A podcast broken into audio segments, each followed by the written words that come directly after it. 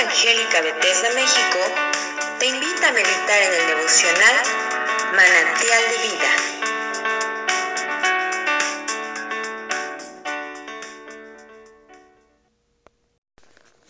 Soy el pastor Rafael Monroy y en esta oportunidad te invito a que me acompañes y que juntos meditemos acerca del capítulo 4 del libro del Evangelio según San Mateo. Dice así la palabra del Señor. Entonces Jesús fue llevado por el Espíritu al desierto, para ser tentado por el diablo, y después de haber ayunado cuarenta días y cuarenta noches, tuvo hambre. Vino a él el tentador y le dijo, Si eres hijo de Dios, di que estas piedras se conviertan en pan. Él respondió y dijo, Escrito está no solo de pan vivirá el hombre, sino de toda palabra que sale de la boca de Dios. Entonces el diablo le llevó a la santa ciudad y le puso sobre el pináculo del templo, y le dijo, si eres hijo de Dios, échate abajo, porque escrito está, a sus ángeles mandará acerca de ti, y en sus manos te sostendrán, para que no tropieces con tu pie en piedra. Jesús le dijo, escrito está también, no tentarás al Señor tu Dios. Otra vez le llevó el diablo a un monte muy alto y le mostró todos los reinos del mundo y la gloria de ellos, y le dijo, Todo esto te daré si postrado me adorares. Entonces Jesús le dijo, Vete, Satanás, porque escrito está, al Señor tu Dios adorarás y a Él solo servirás. El diablo entonces le dejó y aquí vinieron ángeles y le servían. Cuando Jesús oyó que Juan estaba preso, volvió a Galilea y dejando a Nazaret vino y habitó en Capernaum, ciudad marítima en la región de Zabulón y de Neftalí, para que se cumpliese lo dicho por el profeta Isaías cuando dijo, Tierra de Zabulón y tierra de Neftalí, camino del mar al otro lado del Jordán, Galilea de los gentiles. El pueblo asentado en tinieblas vio gran luz, y los asentados en región de sombra de muerte, luz les resplandeció. Desde entonces comenzó Jesús a predicar y a decir, arrepentíos, porque el reino de los cielos se ha acercado.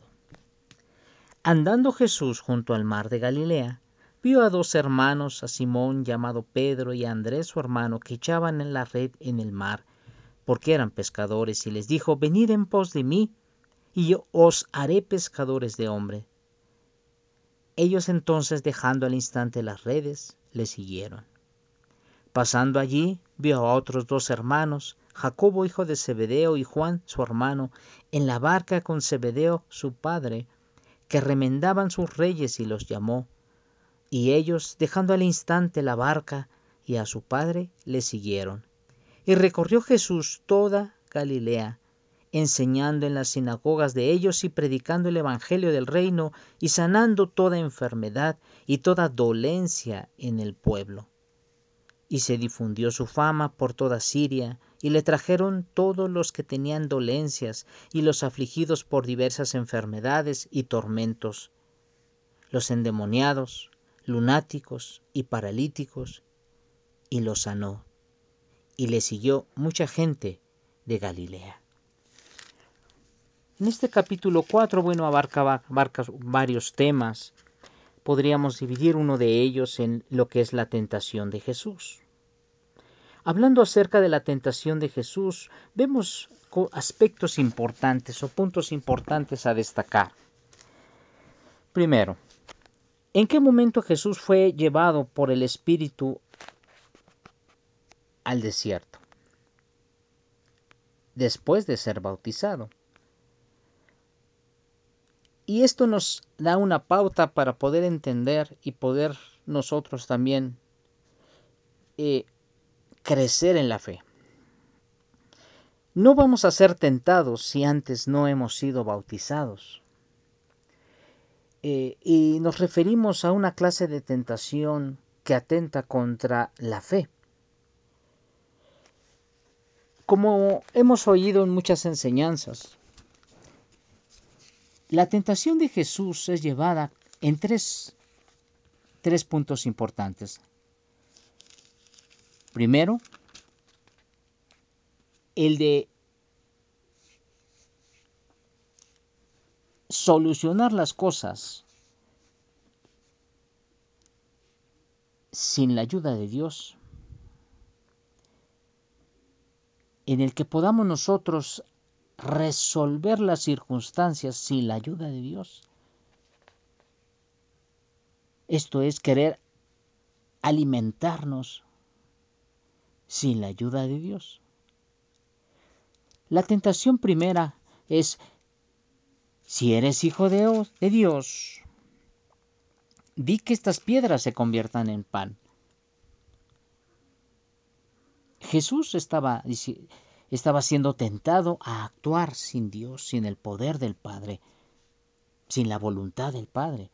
Y esto era que Él convirtiera las por sí mismo, solucionara su necesidad primaria en ese momento, que era el hambre. Al convertir las piedras en pan, Jesús responde, no solo de pan vivir el hombre, sino de toda la palabra que sale de la boca de Dios. En otro aspecto, en otro, en otro este, significado es, no es lo que necesitamos recibir, solventar nosotros, sino lo que viene del, de la boca de Dios, el alimento, el sustento, lo que va a traer vida a nosotros. Después fue llevado también a la ciudad santa y al pináculo del templo, a la parte más alta, y fue tentado diciéndole Satanás que el Señor enviaría a sus ángeles para que lo sostuviera y que no cayera en tierra. Jesús le responde, no tentarás al Señor tu Dios. Esto es, ¿cuántas veces tú y yo nos ponemos en medio de una prueba o de una circunstancia? Nos ponemos. Quiere decir que tú y yo a veces buscamos esas situaciones en donde, pues Dios, Dios puede librarnos, pero tú y yo de antemano sabemos que Dios no está de acuerdo que estemos en ellas, metidas, metidos. Sin embargo, yo, no, yo voy a ir, no me va a pasar nada, porque Dios va conmigo, no pasa nada. Esto es hablar sin, sin pensar. Esto es actuar sin pensar y esto es tentar al Señor porque el Señor puede guardarnos, pero ¿por qué hemos de ponernos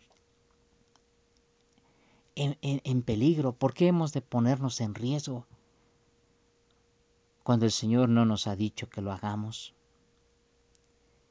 Dice, no tentarás al Señor tu Dios. Muchas veces tentamos a nuestro Dios y no meditamos en eso.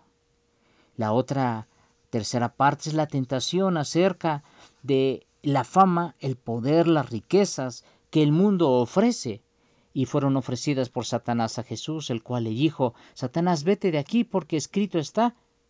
Eso significaba eh, que Satanás iba a huir cuando nosotros o cuando el Señor Jesucristo adorara a Dios y a Él solo le sirviera.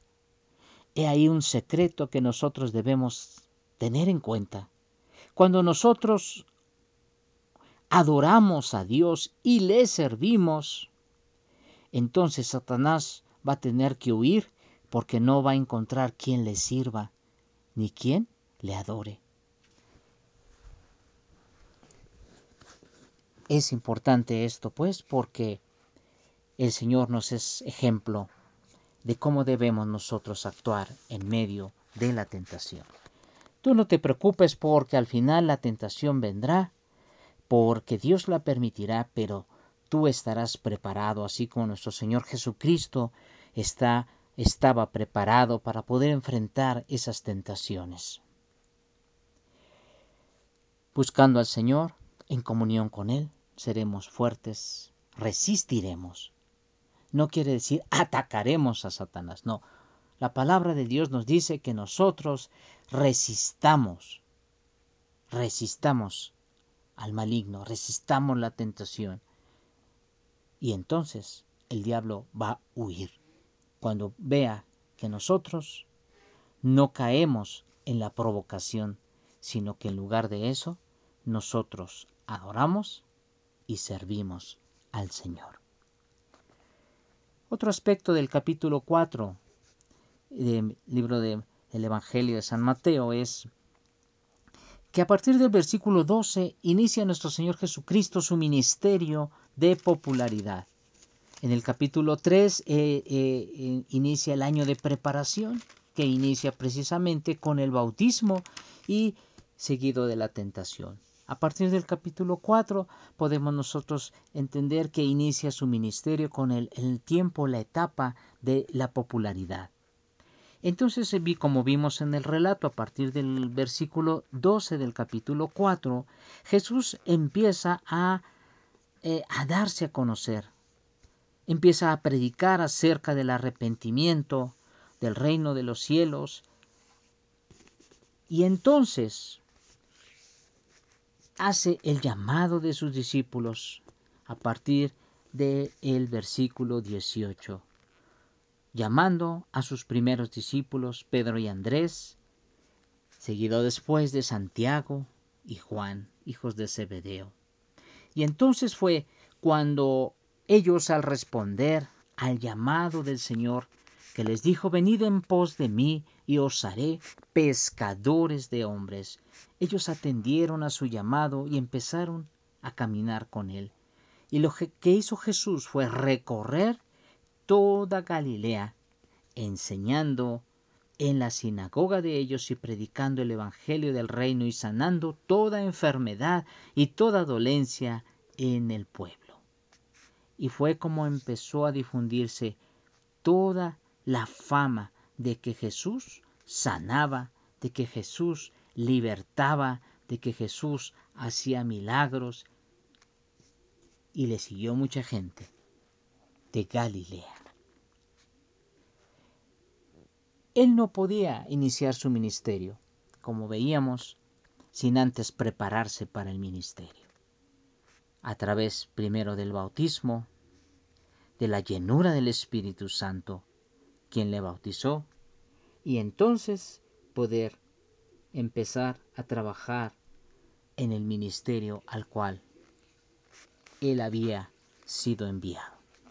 Tú y yo podemos iniciar nuestro ministerio Primeramente, cuando confesamos nuestros pecados, cuando nos bautizamos, recibimos el Espíritu Santo y entonces podremos con el poder de Dios en nosotros comenzar nuestro ministerio, predicando el Evangelio a toda criatura. Y entonces las señales nos seguirán y a través de nuestras manos, a través de nuestra vida, el Señor hará la obra y hará grandes prodigios y milagros.